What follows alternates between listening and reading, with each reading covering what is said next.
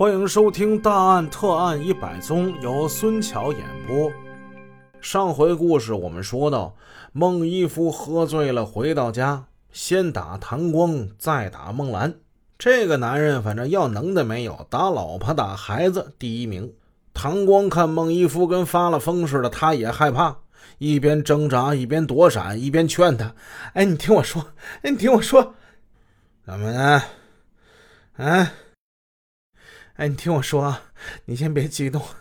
哎，那孙院长跟我说过，他说呀，你要是今天回来的再晚，也务必去他那一趟。他说他等你呢。哎，难道孙继先真不知情？也许这事情还真有转机。孟一夫一下子这酒清醒了不少。孙孟两家同在一个区，相距并不算太远，功夫不大。这夫妻二人就已经出现在孙继先的家中了。孟一夫一看见孙继先，双膝一软，他跪下了：“继先呐，继先！”孙继先急忙抢前几步，热情的把孟一夫一扶：“哎，一夫啊，你这是干什么？你快起来啊，咱们有话好好说。”这天，刁伟昌也在场，是孙继先把他叫来的。孙继先知道孟一夫今天被开除，他一定晚上会来自己家闹，因此他事先跟自己外甥刁伟昌就打了招呼。刁伟昌把他们夫妻二人也是让到沙发上坐下。孟一夫这时开始哭：“继先院长，我的老同学，他他妈周金海整我呀！他要把我开除啊！妈的！”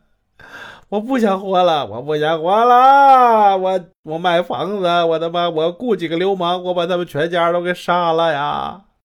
孙继先满眼的瞧不起这个人，跟他妈个泼妇一样，这像话吗？但他嘴上不能这么说呀。义夫啊，你净说胡话啊！就这么点小事值得你这么做吗？这事儿我一点都不知道啊！义夫啊，我是院长啊！起初，既然是我让你到医院来的，那就说明我养得起你。你别闹啊，伟昌，你跟姨父好好唠唠啊。转身，他朝谭光一招手，两人进到另一个小屋里去了。刚才他们一进门的时候，孙继先就看见了谭光头上有好几块的青紫。怎么了？他打你了？谭光哭了，眼泪哗哗的。点了点头，打的重不重啊？挺重的。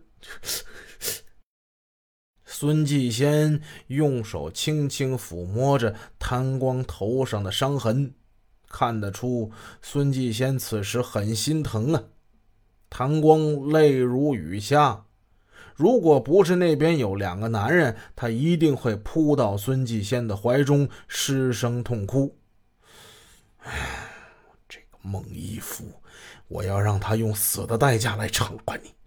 孙继先压低声音，咬牙切齿地说：“你回去吧，他留下，我再跟他说些话。”孙继先让刁伟昌把谭光先送回家，然后走到愁眉苦脸的孟一夫面前，摆出一副威严的样子：“一夫，嗯。”无论作为老同学还是院长，我得批评你一句：你不该打唐光。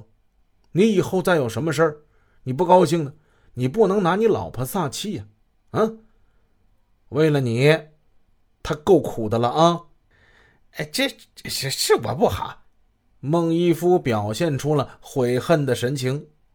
可是他妈今天这事儿，我真他妈我忍不住啊！你瞎发火有什么用呢？今天这种事儿你就该来找我吗？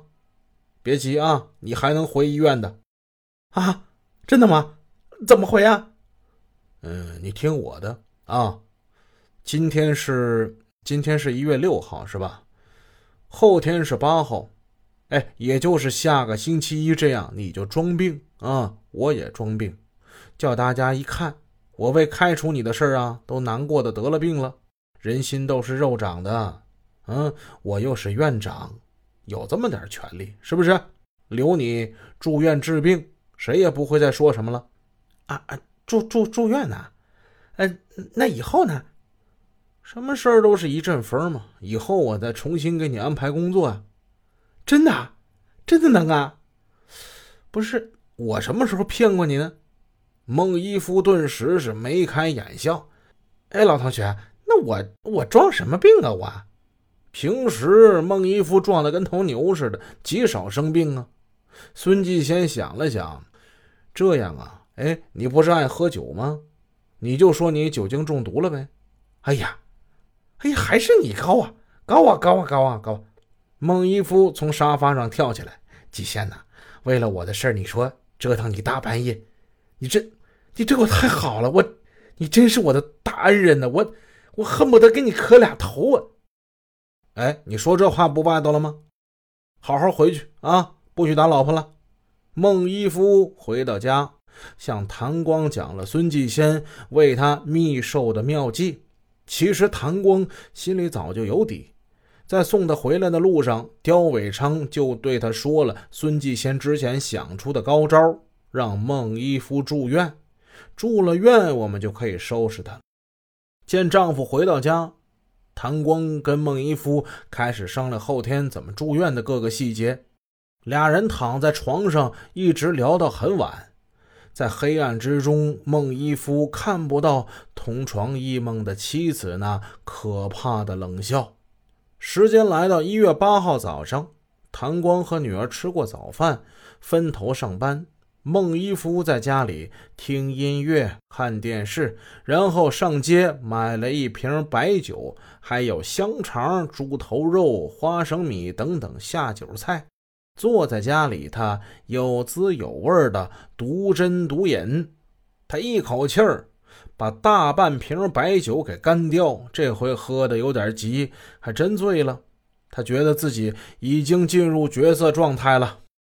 他干脆躺在床上，等着老婆下班。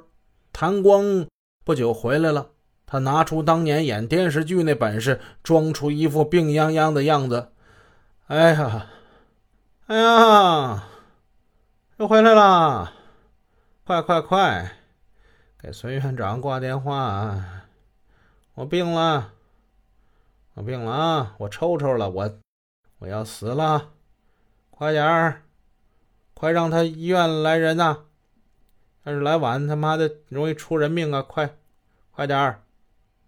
唐光早就等这句话了，他赶紧出去找了一个有公用电话的地方，打了个电话。当然，他不是往医院打，而是打给孙继先。